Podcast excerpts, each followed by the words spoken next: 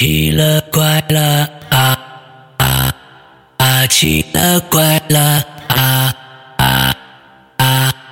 各位听众，大家好，欢迎收听《奇了怪了》啊！今天呢，我们接着听飞行冠军跟我们讲一讲他和飞机之间的故事。那么继续讲，我们这个为什么我说在地上滑行的飞机还确实挺困难的？因为我。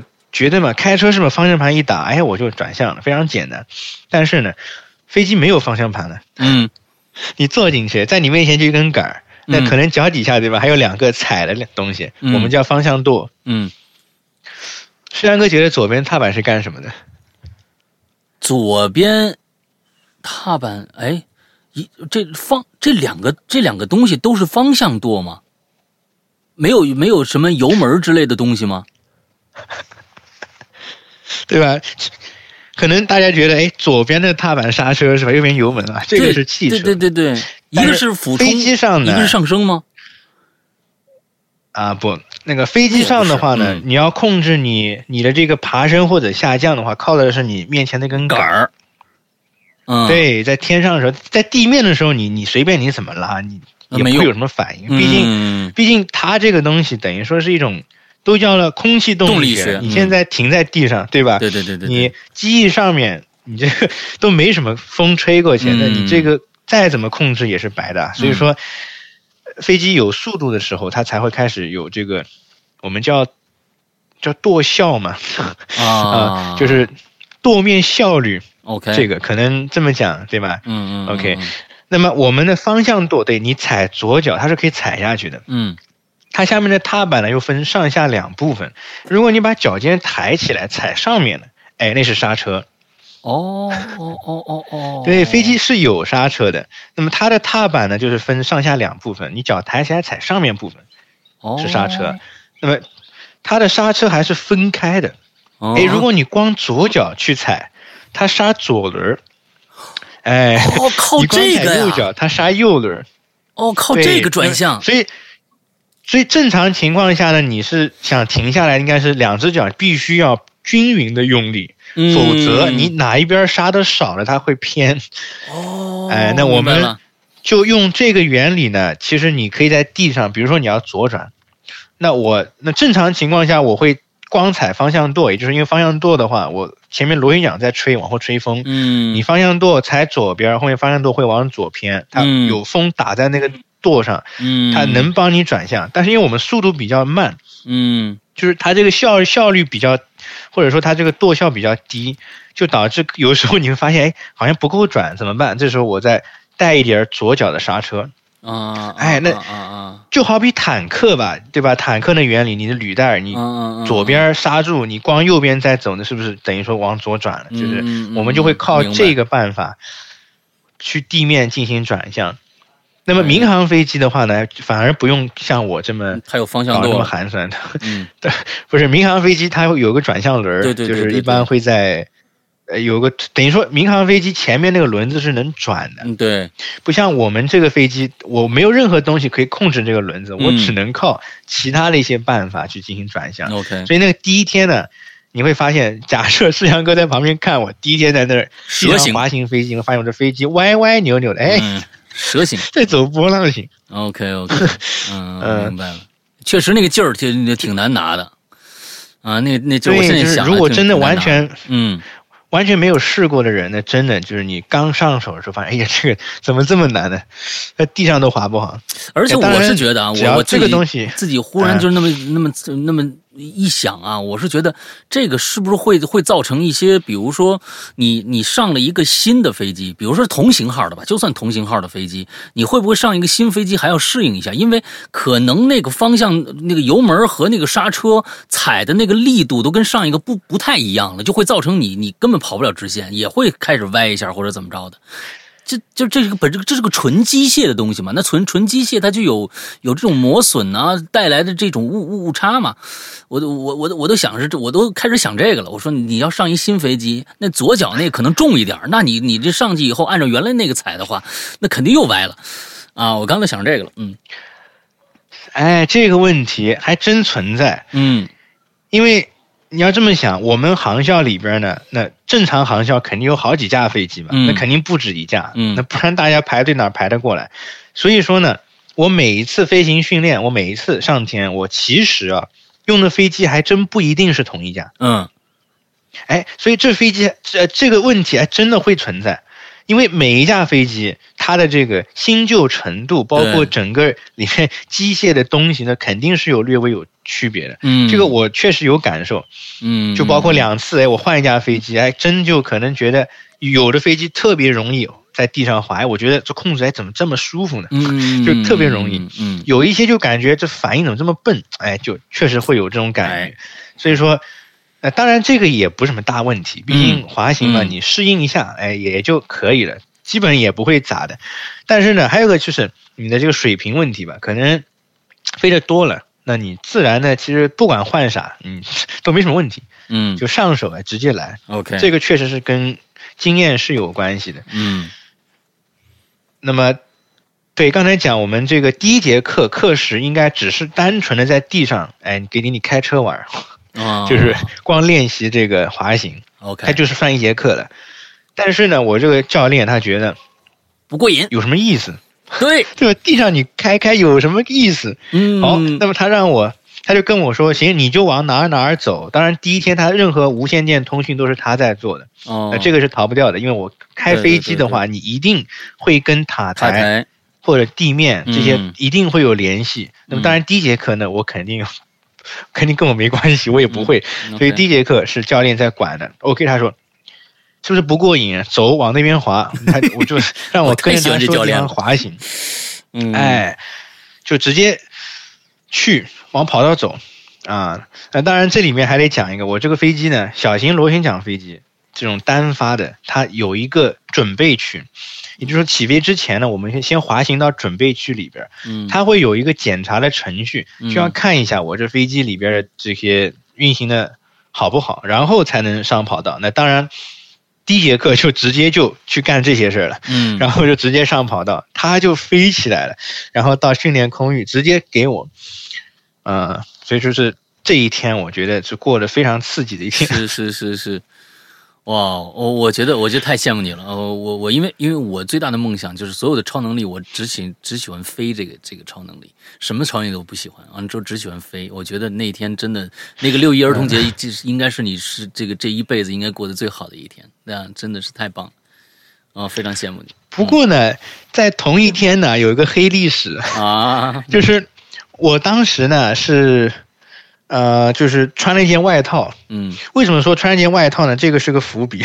然后我在天上，他就让我操作，那我当然是不是非常紧张？啊，肯定会非常紧张，因为第一次干这个事儿。然后呢，我就感觉额头开始冒汗。那么他说我们差不多了，在天上教了我一些，包包括让我试着保持平飞，让我转个弯试试，就就做了这些。嗯。呃，幅度比较小的动作，嗯哼，然后呢，他就说，哎，差不多了，我们回去吧，OK，然后他接手了。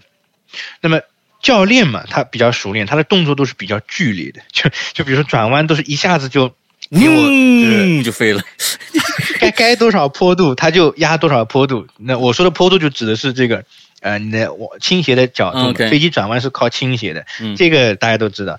那么他就一下子就给我到那种坡度，就非常的快速。嗯，然后呢，就导致什么？导致我身体因刚才在发热，头上在冒虚汗，然后我就感觉我有点晕机。哦，这要吐这是个黑历史。对，还真的，当时我就觉得我这好像要吐，要完了这。然后当时我就跟他说：“哎，教练，你悠着点，我现在感觉不太好。” 然后他说。他就跟我说，那他就马上把 动作给缓和下来。他跟我说，哎，这个确实，嗯啊，他他说他第一次去开这个小飞机，哎，也跟我一样。那我不知道他是安慰我还是 真的有这么一件事。嗯，但是我又觉得真的，因为这飞机比较小啊，像坐。民航飞机遇到气流是不是都会颠的？对啊，你想想看，我这小飞机，我小飞机重量多重？基本上是一吨。嗯嗯嗯嗯，可能比大家家里车子还轻。嗯，就是就这么一个东西在天上飞，你说遇到一点气流，那是不是肯定非常颠呢？所以说这个是我第一个反应，就是觉得，哎，这飞机怎么坐着挺颠的啊？这是我当时第一个反应，就没有民航那么舒服。嗯，对，呃，然后呢，就最后就把我颠的都给快差一点就吐了，然后我就跟老师讲，哎，不行了，你这个缓缓吧，然后就这，然后我就知道这飞机上居然还有出风口。当时我说，哎，这 这飞机上还有一个开窗，对。哎，窗户还真能开，是郭德纲说那种摇把的吗？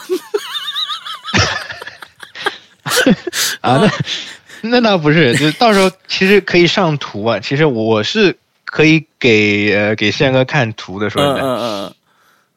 但是不知道大家可能看不见，但是我这飞机它的窗户确实是可以打开的。它是哪 种？甚至你飞在天上也能开。那它风会不不会很大很大吗？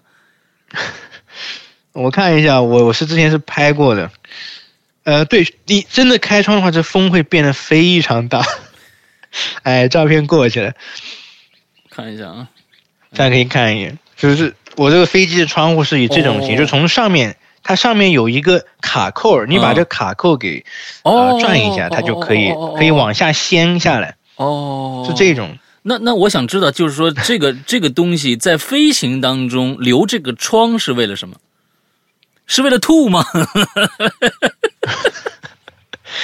呃，那地下人可遭殃了。你要是往这外面吐出去，我估计下面人 这下面人就遭殃了。下雨了，一看是黄色的。嗯，这，呃，那这个窗户的话，呃，我我我，所以说我具体的啊，我只能说，据我学到的内容来讲呢，因为毕竟这种小型飞机的话呢，它这个。呃，发动机会产生一氧化碳，嗯，那么有时候如果排气的这个管道有破裂什么的，那一氧化碳会进来。哦，那我们这个飞机上是有一氧化碳探测的一个一个一个东西的，就是反正有探测器在。如果探测到哎里边有一氧化碳浓度达到多少，它会报警。嗯，那么因为一氧化碳会怎么样，就对吧？会让人就是。感觉缺氧，然后就开始神志不清。那这种情况，我我开飞机呢，我这种情况那完了呀。所以说，嗯，它这个窗户呢，一个作用就是，如果你一氧化碳过多的话，真的有这种情况，你可以打开，嗯，是 这空气，对吧？新鲜空气给它放进来，那就可能会缓缓解一下你这个一氧化碳的问题。OK。再一个呢，再一个就是你比如说在地上。比较热是吧？里面坐着比较热，你开个窗，嗯嗯嗯嗯嗯嗯，呃，可以乘凉啊，这个是真的。嗯嗯嗯。然后呢，我们这飞机那个红色的把手，山哥能看到那个我们这个座舱啊是往上掀的，然后呢，它其实是可以开到一个通风位儿，也就什么叫通风位呢？就是抬起一点，它的门其实还是锁住了，但是它会留一个空格，就给你觉得太热了，给你通通风。那你在飞行的当中，这个门也是可以开的吗？啊，那不行啊，那不行啊，OK OK，好。飞行中当然不能开了。好好好好。这个起飞前我们有一项检查，就是检查这个后门锁好，前门锁好，然后这个关于门的有一个，我们前屏幕上会有一块警告的，看一下，检查一下没有警这个警告，OK，这是我们起飞前要做的一个检查，OK。对，OK，那讲了半天是不是？讲讲六月一号那天，嗯对，OK，然后后面呢，后面其实可以进度快一些，就是我们等等一下，等一下，就是等一下，你刚才说你说了你穿了一件外套，但是这个这个梗跟跟最后你那天的黑历史没有挂上，呃，其实是挂上了，因为太热了。哦嗨，哦，嗯，所以说我后面每次开飞机，不管温度怎么样，我一定会把外套给脱了。啊，是因为就就就因为那一天热的才恶恶心的是吗？这里还有一个可能是因为，就一下子人进入到这种颠簸的状态，就是他可能不适应嘛。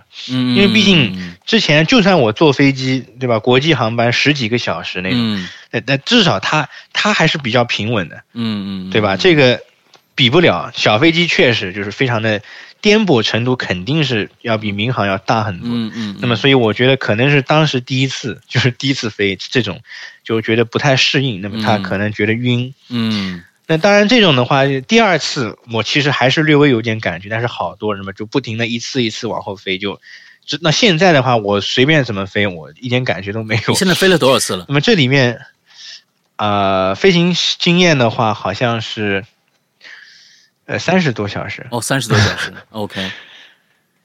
几次我也数不清了，因为我们有一本这个飞行日志，应该理论上全世界的飞行员应该都有都有记录。应该可能以后以后也不止一本，对，因为不停的飞的话，我们飞一趟就会记一条，然后小时数都记进去。当然，这个东西民航系统肯定也都是同步在记录的。你每一次上就是说，呃，从从开始滑行一直到降落，大概每一次的练习是多长时间？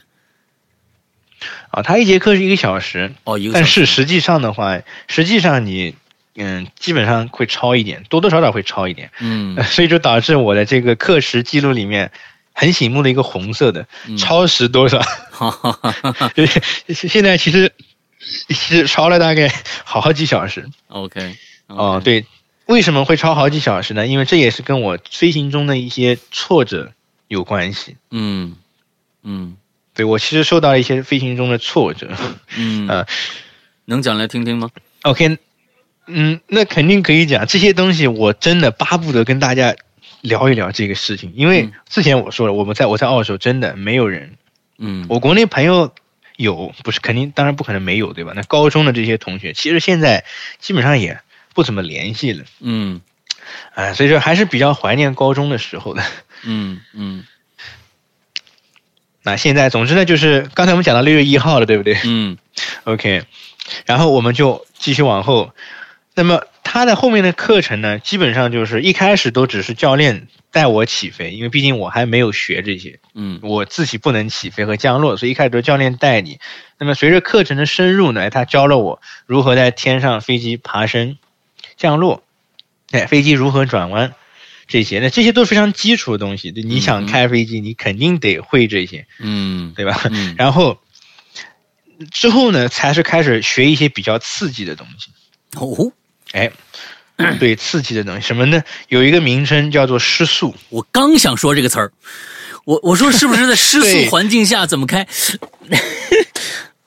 呃，怎么开倒不对，应该是怎么恢复啊？怎么恢复？失速是我们不希望的一种情况。那毕竟失速了呀，你这飞机升力不够了。对，哎，升力小于重力，导流板什么都没用了，掉了嘛，真是。嗯。就是往下掉，那肯定不行，对吧？那所以说，我们学的内容就是，哎，如果你的飞机进入了失速状态，你怎么恢复它？嗯，那么具体怎么练呢？就是，呃，首先我讲一下简单的操作，就是飞机其实没有大家想那么难，啊，就是如果在天上，假设你的飞行员晕过去了，那你可以通通过以下知识简单操纵飞机。哎，太好了，太好了，这个，嗯。这个飞机呢，一般来说都是有根杆儿在那儿，对吧？像我的这个 DA 四十这个型号的飞机，它是就是你的腿中间会有根杆，然后呢，就油门，哎，刚才其实我们一直没讲油门在哪儿呢？油门呢在我们的中间，也就是两个人座位的中间。嗯，呃，可能是黑色的一个柄。对，当然这个机型为例的话，是你能在中间看到三个杆、三个把手，或者说是呃可以往前推的那个阀门。嗯。最左边那个是油门，嗯，中间那个呢，一般来说它头上那个柄的颜色是蓝色的，嗯，我们称之为啊桨距吧，就是控制螺旋桨的角度，这个不知道能不能想象到，哦，就是螺旋桨是可以，它的呃水平面是能够产生角度，它是能够通过机械装置去控制的，OK，对，那么中间这根杆管那个。右边还有一根，它是一个红色的一个一个杆，嗯，它是干什么呢？我们这个东西可能我的翻译不太准确啊，叫呃油气混合杆，嗯，也就是说呢，这个飞机我简单讲它是手动挡的啊，这么讲可能比较好理解，就是这个飞机我油和空气的混合量哎还得靠我自己给，哦，就是这根杆越往前推，我给油越多。那么飞机这个怎么说呢？这个也不能说我给的越多越好，这个是看条件的。嗯，那么总之就是三根杆我都得去操控啊。OK，那么那我们现在着重讲 我面前那根操控杆，你腿中间那一根，嗯，哎，那个那个杆呢，在天上飞的时候，你往后拉它，嗯，你的飞机就抬头抬头，嗯，对你往前推，飞机就低头。嗯，你往左，飞机就会往左倾斜。嗯，往右，飞机会往右倾斜。嗯，哎，那这个就是基本的操作了。这其实还是挺挺容易的。那么我们失速它是怎么学呢？就是我首先天上飞，我油门收回来，甚至是都不怎么给油。嗯，那这个时候其实我飞机速度本身就在下降，然后我在不停的往后拉杆。慢慢的抬头，不停的抬，最后这根杆是完全往后拉到底的。等于说我这个飞机头在一点点在往上，啊，那那那那不可能哦，那太夸张了。这个飞机失速的角度，可能十六度就会失速。哎，山哥，你信吗？十六度感觉非常小的。对啊，对，其实这个飞机你抬头抬到十六度，当然我这个十六度指的是。呃，非常专业的一个名词叫弓角。嗯，什么是弓角呢？就是我飞机机翼，哎，我们在机翼中间画一条，呃，机翼的平面吧，你给它做一个平面，然后呢，飞机往前飞，是不是有气流？嗯，也就是你飞机机翼的那个截面和相对气流之间的夹角，我们称为弓角。哦，这是个概念，当然不懂也不用过多纠结，就是。等于说，实际上我头往上抬，那我们简化来讲，就是可能抬头抬到十六度，对于我这架飞机来说，它就会失速。那当然失速的话也不一定，这个东西会跟当时的条件都有关系。但是基本上十六度左右它会失速。那么我们就是往后拉，不停的往后抬头抬头抬头抬到某个程度，飞机会响。哎，对，这个飞机里面有一个有一个装置。就是当我的飞机的速度开始往下降，它觉得哎，这个时候我你会失速了，它会响，嗯，就是它是一种提示你的一一个给油一个机制，给油给油，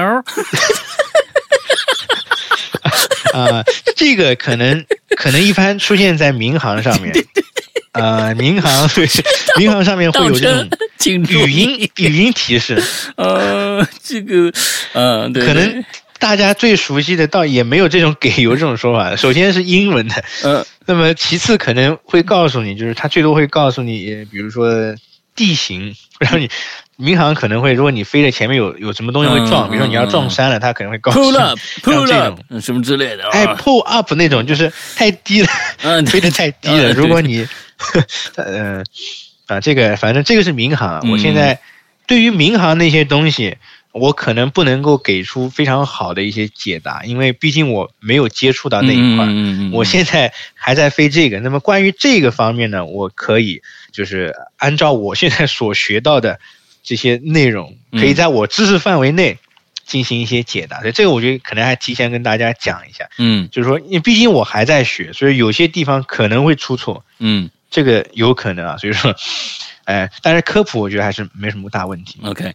OK，然后就是当你失速了以后呢，你会发现你的飞机其实也不是一下子就直接头朝下往下掉，那这个其实不会出现。嗯嗯嗯。啊，说到失速，其实也不可怕，就是当你失速等于说升力不够的时候，你会发现你的飞机会头会往下猛的一降，但是不会降到低于地平线。你会发现你的飞机首先听到了那个失速的警报声，但也不知道警报，它就是那种一个尖的声音。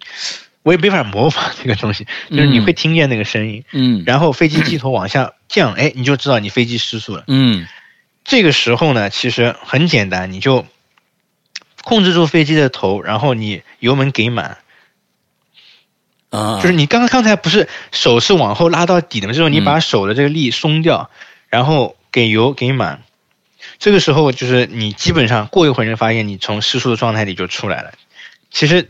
失速确实没有想象中那么可怕，但是当初我听到这门这门课的名字，我觉得特别刺激，嗯，还叫失速。但是其实我是觉得啊，是这样的，这个是你人为制造的一个失速的这样的一个状况。那不过呢，你在正常飞行当中，不是失速不都是因为发动机故障所带来的一些一些东西吗？一一些后果，并不是说你在飞的时候我故意把油门拉的拉的那么低，反正当然那肯定要失速的呀。那那那其实，我觉得在正常的这个这个现象当中，你遇到都是极端情况啊，按说应该对不对？我我不知道这个判断是是否正确啊。它这个失速产生的条件呢，其实各种各样都有，包括你机翼上如果有结冰，嗯，哎，这种甚至也会形成一个失速的情况。嗯，结冰这种就比较极端了，因为会非常危险，因为这个情况的话，确实没什么好的办法。嗯，那所以说我们的话，练习失速主要目的，我认为啊，就比如说你这个飞机，其实我飞机上是有自动驾驶，就比如说有的时候你会进行一些呃飞导航，那导航飞行我现在还没有进行，因为呃会放在我这个阶段的理论课之后，我就要飞导航了。OK，也就是。真正的从我学校的机场起飞，哎，按照按照地图，真的就字面意义上拿张地图，然后，哎，我要往什么角度飞？那这个工作全是反正在起飞前一天我就得去做的，哎，非常烦的一个事情。嗯。但是每次飞行前得要做这个事情，我甚至我两地之间画条线，我们的量角器跟大家想的量角器不一样，我们量角器是方的。哦。哦。对，总之就是去量。这种所有东西都能弄好，那那个就是非导航的事情了。嗯，像那个就是非导航可能会用到这个自动驾驶，你是可以去使用这个东西的。如果你的飞机上有的话，嗯，哎，为什么我这么说呢？因为我们的航校里的飞机每一架新旧程度也不同，它里面甚至有没有自动驾驶，哎，不一定。嗯，哎，它可能有的飞机没有自动驾驶，那你就只能全程你自己哎把着。嗯，啊。有的话呢，就可以给你减轻一些负担。嗯嗯嗯嗯，那就比如说，你可以看看地图，哎，你自动驾驶一开，哎，你就可以看看地图。嗯。那么为什么我要提到自动驾驶呢？因为你这个自动驾驶有的时候吧，我就怕它万一出什么问题了，它也有可能会导致你头往上、往上、往上，哎，失速了，这都是有可能。嗯嗯嗯嗯嗯。这个电脑这个东西。是吧？你你也不知道他什么时候会就抽了。OK，那那至少我们得要知道，就是你如何去解决这个问题。嗯嗯嗯嗯嗯，对，那这个就我觉得是飞行员飞学习中的一个非常重要，就是我们不怕遇到问题。嗯，我们要学就是如何去解决这个问题。嗯，那这个我觉得也是非常重要的。嗯，那当然也挺简单，这个失速问题，我对我来说，我觉得还是挺容易的。那么后面还有一节课更刺激。啊，哎，它的名字叫什么呢？叫迫降。哦，这个这个这个底下这降这轮打不出来了。啊，我们这飞机轮子死的。哦，死的是吧？轮子轮子收不起来是吧？嗯，对，它不能动了，它就它就在那儿呢。啊，那还那还好，不是打不出来了。那那说到这轮子的问题呢，就是。大家就可以知道，就是如果能收轮的话，那么通常来讲，就表示这飞机的速度一定大于一百四十节。哦，那个节是什么？这个什么概念？哎，节的话跟航海是一样的。嗯，啊，就是等于一海里每小时，节就是海里每小时。海里海里是多少公里啊？海里是一点八五二。哦，一点八五二公里。哦哦。OK，一点八五二公里，哎，明白。说到这个的话呢，其实我要吐槽一点啊，就是航空明明是全世界对吧？大家都在做一个共同的一个事业，那为什么这些单位你就不能统一一下？我是真的不明白。是是，就好比国内开飞机，你塔台跟你讲的话，一定是就是多少米多少米，嗯，哎，国内一定是米，结果跑到这边来澳洲。他跟我讲都是英尺，英尺对对，这个东西，就我一开始就完全没有概念，英尺这什么呀？你说我飞一千英尺，嗯，多高啊？那当然有个好方法，三千多吧？你呃划掉一个零哦，乘以三。哦，划掉一个零乘以三。哦，那那所以刚才思阳哥就错了，哦尺。应该是划一个零。哦，划一个零，对。对对对对对对。对对对对对对，就大致嘛，它可能是三点零零四几的，这个我记不住，呃，反正也没关系，因为单位统一的话，其实你也无所谓换不换算，这个倒确实是，嗯，但是就是，呃，总是让人觉得特别的奇怪，为什么你这个，对吧？就是，嗯嗯，高度单位，澳洲用的是英尺，嗯，好了，我跑到地面上，他说这条跑道多少长，他跟我讲米了，开始，你说。这个我就嗯行吧，习惯就好。那反正嗯，我们学校顺带一提吧，学校跑道也不是很长，它最长的要跑道也就一千多米。嗯，啊，毕竟小飞机嘛，小飞机每次起飞前我都得要做一张表格，也就是按照我当天的这个飞机飞机自身的重量加上我和教官的重量，嗯，如果我没如果今天我单飞的话，那就加我自己的体重，嗯，然后呢，包括行李，那当然你如果真的要带什么货的话，那它也是可以放的，嗯，那么反正那正常来说是不会带任何什么货的，你最多把自己的包，那我每次都算五公斤放在后座，然后就反正按照这种一列列排下来，就要算，哎，我要去算算我今天起飞要。多少距离？我今天降落要多少距离？我今天无经意降落要多少距离？嗯，哎，这里出现了一个新的概念——无经意降落。这个也是一个练习科目。我们先讲迫降嘛，一个个来。啊，先讲迫降。迫降呢，它主要学的就是一个发动机故障。对啊，这个是最可怕的。因对，因为我这个我的发动机单发。嗯，对吧？你只有一个发动机，那你飞着飞着，哎，它出现问题了，那这个是真的，就是可能如果真被我遇上这个事儿的话，我在天上可可能真的就是这辈子可能最接近死亡的一次啊。但是我会去学这个，现在我就学习这个东西啊，也就是说，他会模拟你发动机故障啊，他直接就教练就把你油门给收了。然后跟你说发动机就拔钥匙了，就对吧？啊 啊，那这不不可能，那这个 不可能，拔钥匙太危险了。那个是真的把发动机给关了，那这个在练习中是不会出现这种事情。OK OK，呃，他最多就是把油门收到国内可能叫慢车位。嗯，也就是收完，就是对慢车位的话，基本上没什么动力，嗯，就肯定不足以你飞的，因为毕竟在地上嘛，你停着也是慢车位，是吧？嗯，对，可想而知它是没有什么动力的，所以收完以后呢，那我速度肯定会降。那么这个时候，反正就是我训练我们，哎，对于我这个机型来说，我第一反应直觉蹦出来，哎呀，发动机故障了，OK，我那我要调整我的姿态，嗯，头。呃，不管我的机头朝向哪边，我要把我的速度控制在七十五节，保持住。这个就是我们这个第一步要做的事情。七十五节，OK。那这个时候我在看，做就是等于说第一时间我还得做一一连串的反应。它比比如说打开一个叫做呃备用进气口，打开油泵，嗯，换一下油箱试试，把这个油气混合推到满。哎，这就是我第一步要做的一个事情。哎，然后呢？我再把飞机，我需要逆风，先把飞机摆正逆风，因为，对，就是飞机降落起飞其实都是要逆风，这个条件是最好的。对。然后呢，逆风对正了之后，好往下看，呃，开始找，你要找一块田。哦。哎呀，还别说，我们这个澳澳洲这边这个训练空域底下，都是一片片绿的，甚至还有羊呢。上 次上次我看到有羊的。你等一下，你等一下，你是真的要降下去吗？啊，那那不是，但是肯定是练的话，我们会在最后离地面五百英尺的时候就复飞，我们对就就走。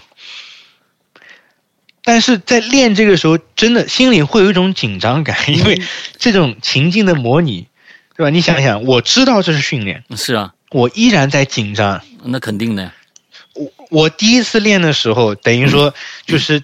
整个动作流程不够流畅，因为我脑子里在想，哎呀，这个该做什么？就当时我比较犹豫，因为毕竟第一次去记这个东西，第一次去在实际的一个场景里面我去运用这套东西，我真的觉得就非常困难。一开始啊，特别紧张。那当然，教练肯定知道你第一次嘛，他也会就是鼓励你，就是没关系，想想下一步该做什么。最后就 是是有我陪着你呢，以后 死一块死。哦，然 然后最后我们就啊，就反正这种非常慢的完成了一套动作，嗯，可能最后高度都不够了，我还没做完这事儿，哦，那等于说，哎，你已经挂了，这回你挂了，嗯，所以你这整套的动作是在没飞之前就其其实已经预先在下面是学习过的，嗯，那肯定啊，这个东西正常来讲。你必须得学会这个东西，因为这个是非常重要的。你发动机故障，嗯，这个是最重要的一件事情。你你想办法，你飞机倒是一码事儿，你你至少人得，对吧？人活着回到地上就够了。嗯，那可能他的这个这个目目的是这个，就是你发动机故障，你只要你人能下来，飞机咋的再说。嗯 啊，那么那还也总之也得记一大串的这个甚至他学习条件里面还有一项叫做安抚乘客。哦，对，他他还还有这一项呢。对对对对，没事 没事。但是前提是你你有，嗯，前提是你要有这个空。那么也就是说，你得，呃，就是快速的完成。也就是说，他可能目标是一种你想都不用想，直接一一套肌肉记忆下来啊，就就直接该做的事情都做了。OK，那我可以说，我现在我刚刚开始肯定不太好，现在我可以说，我这一套动作基本上。呃，可能五秒钟不用就可以把这一套动作给做了，然后就可以开始寻找该去哪儿找一块地，然后我还有时间去去 Mayday，嗯，这个对吧？OK，就是去 Mayday，嗯，然后最后还还可以跟乘客讲，啊，没事啊，我们发动机故障了，小问题，嗯，我现在准备降落，啊，你安安全带系好。啊，身上尖的东西掏出来丢掉。嗯，然后你手不要摸什么东西啊，手远离这个飞机操控啊。我准备降落，没关系啊，我我受过专业的训练。大致就他大致就这些意思，就跟他讲。然后最后呢，就是确定好你该降哪了，我还得把飞机给所有东西全给关了，包括什么发动机这些，因为他万一发动机开着情况下呢，万一什么油啊这些一漏啥的，嗯，到时候。着火了，那那更危险。所以说最后就是这些什么发动机什么全给关了，然后包括最后当精液放完了以后，电也给切了，等于说整架飞机完全是在地面停滞的状态，最后降下去。OK，所以其实到最后全部是依靠空力空气动力学的这个这个这个方式在滑行了，是吗？对，这个飞机七十五节，为什么我强调这个速度呢？嗯。专门为这架飞机定制的一个速度，你只要保持七十五节的速度再往前滑翔，这是能够保证你能够拥有最长的滞空时间，即使没有动力。OK，对，OK，明白了。因为其实到最后就是靠着物理的这个机翼上的一些一些东西，然后滑靠着一个一个基本的速度滑行，滑行最后迫降，是就这么个道理，对吧？对，所以说那这里也甚至呃，顺便可以给大家讲一下，就是那个老生常谈的问题：飞机为什么能飞起来啊？嗯，呃，这个问题，因为机翼嘛，不知道有没有观察过机翼的形状啊？底下一般是平的，上面是有一个呃弧度的，往上拱起来。嗯嗯。那我们它就是靠这个。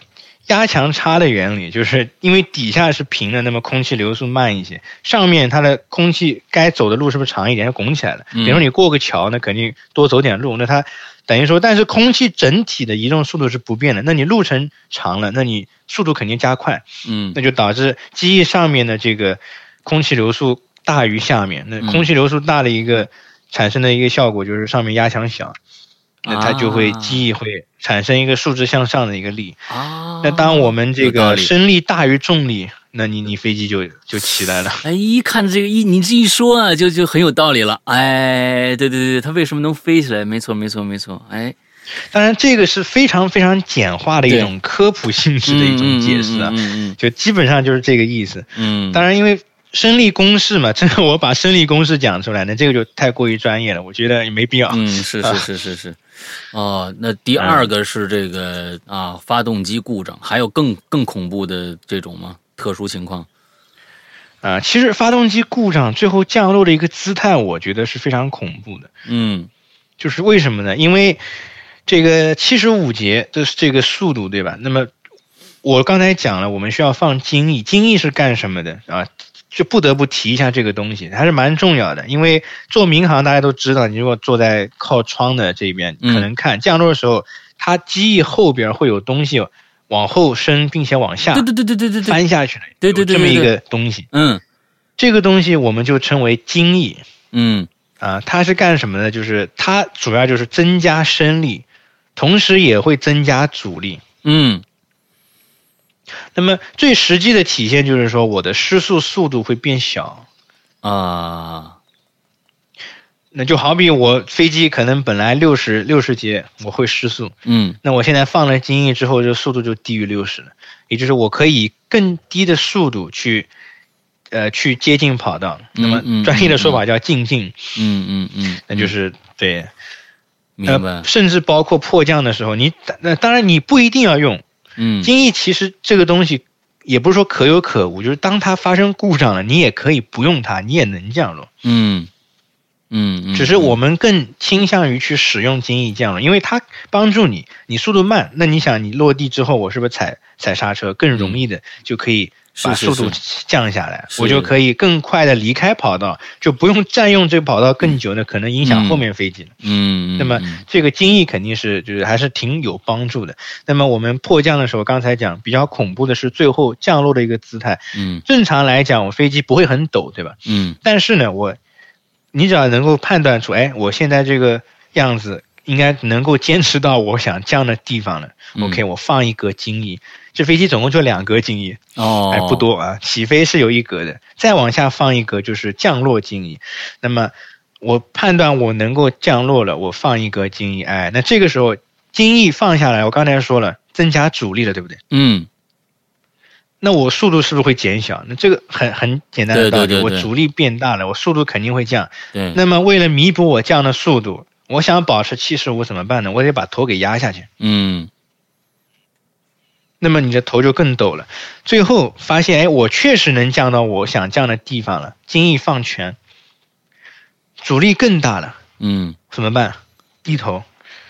这时候。如果世强哥在我旁边，你会可能会非常害怕，因为发现我们这个机头真的是在往地下戳下去，这个角度非常陡的在往下戳。嗯嗯嗯，对，有这种感觉。所以练这个时候，我一开始我自己都很慌啊，就是我就因为看教练演示了一遍，他真的是我都感觉我们快撞在跑道上了，他才最后把头给就是拉平拉回来，然后 最后按照正常的。这个降落，所以我自己练的时候，真的是这个是非常的惊悚的。嗯嗯嗯，你的头往下戳，而且你还偏偏不能太早拉，你万一太早把飞机拉平，到时候落地会很重。嗯，哎，就就是会有这么一个事情。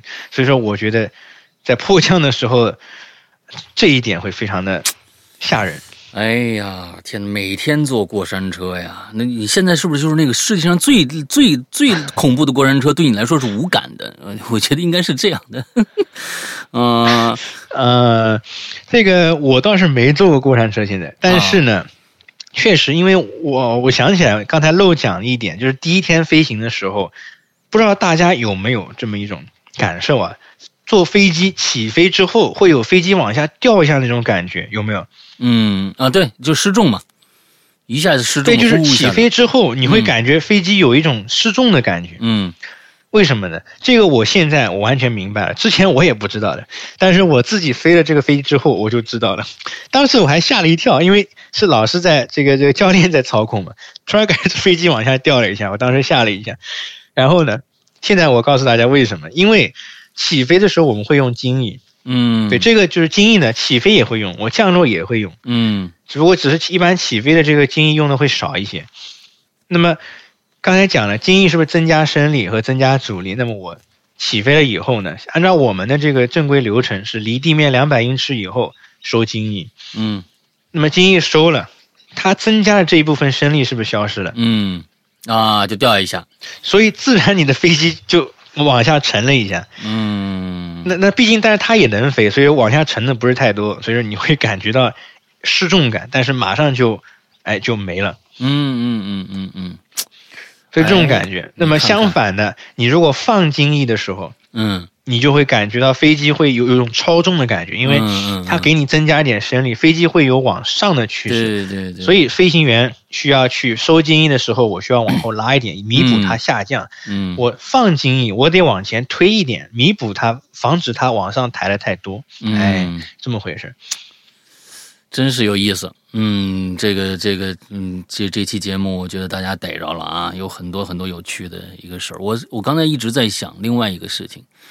就是说，呃，因为因为最近刚刚看了这个《Top Gun》的第二集嘛，我不知道你们看了没有？应该我也看了。对对，哇，热血沸腾，真的是热血沸腾。呃，对，他们是可以直接弹窗的呀，这遇到什么事情，他们是可以弹窗逃逃走的呀。砰一下上去以后就打降落伞了。那你们这个就是，如果说啊，真的啊，咱咱就说一个那个，就极端极端极端情况，没戏了。失速已经这五十五了，已经掉四十节了，没戏了啊！那怎么办？那那你们这个肯定没有弹窗吧？那那没有，那那只能背个降落伞往下跳。啊，我们这飞机的话，你在天上你是别想开门的，坐前排，因为这个我们的门是往上翻的啊，是哦，我这款它是往上翻，气压压着。你前面的，首先你前面的发动机在转，往后非常强大的一个风在往后吹，你根本根本打不开那东西。那那那就那就那就没戏了，是吧？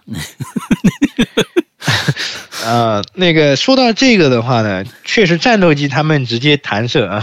这个我们这种的话，我知道有一个型号的飞机叫希瑞，哦，希瑞那那个型号的飞机，它有整机降落伞。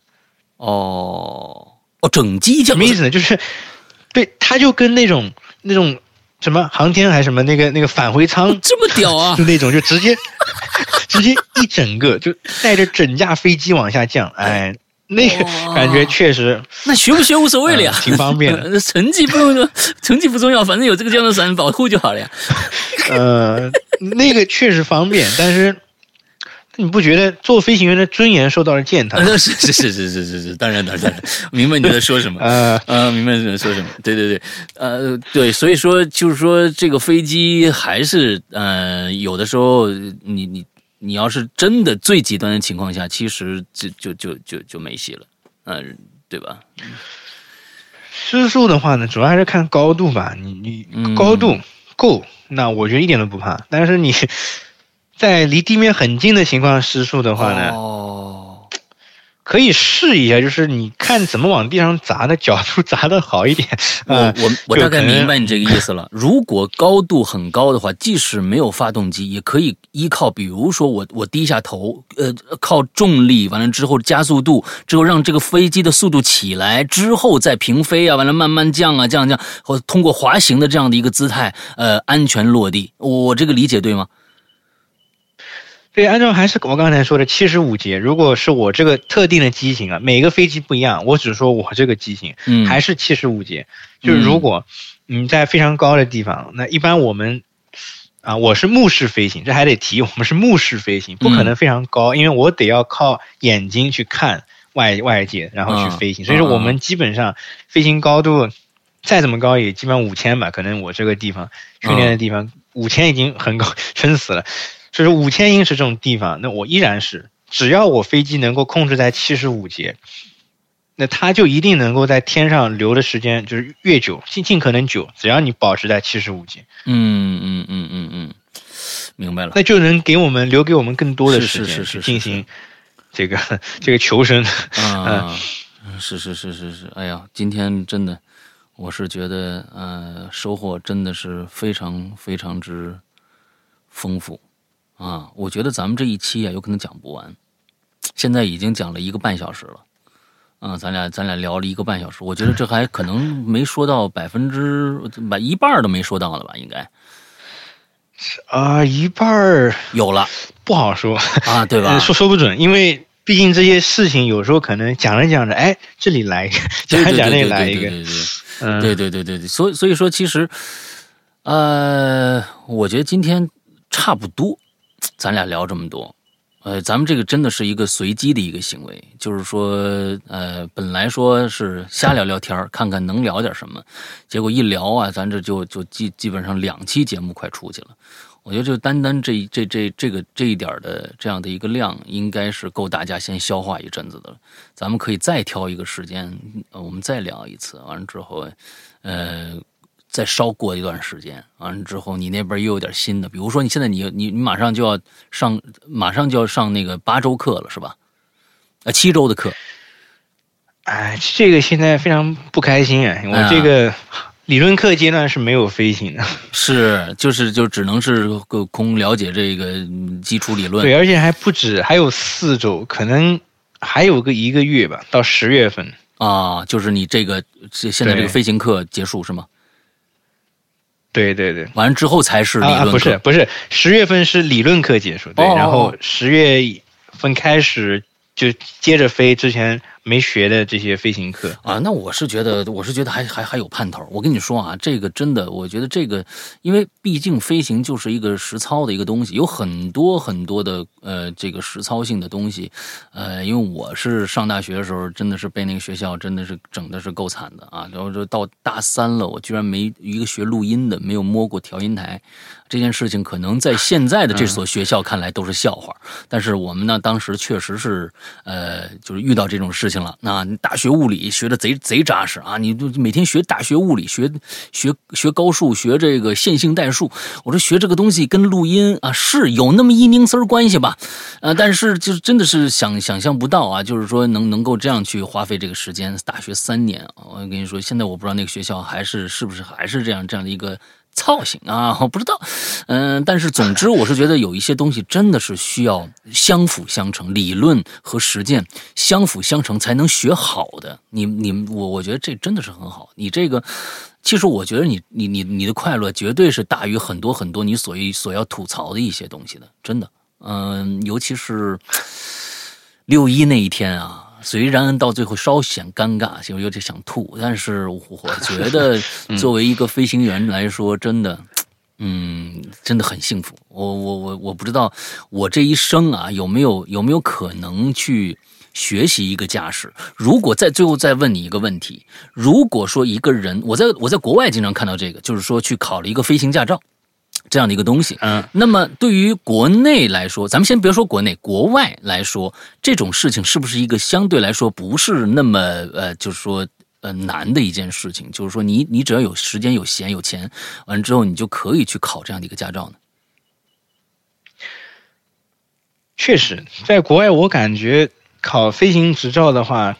甚至我有看到，就是头发已经白了，嗯嗯嗯，也有那一部分老年人，甚至都会想来学。那当然前提是身体就是得先去体检，嗯，身体过关了，那么再一个钱给上了，那这个确实就是我觉得没什么门槛，确实可以学。但是呢，这个东西毕竟不简单，我现在深有体会，学到现在确实这些东西还是非常有讲究的。那么就看你自己能不能够就真的坚持下来。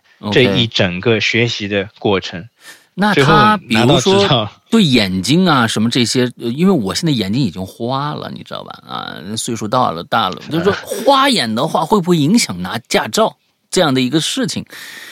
还是说，那你说头发都白了，那我觉得这个这些人去去学驾照，一定是眼睛啊近视也好，或者是花也好，他们。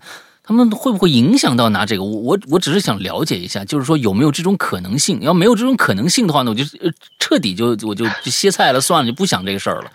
啊，我是真的有这种想法啊，当然这只是个想法而已，那看看是否可行。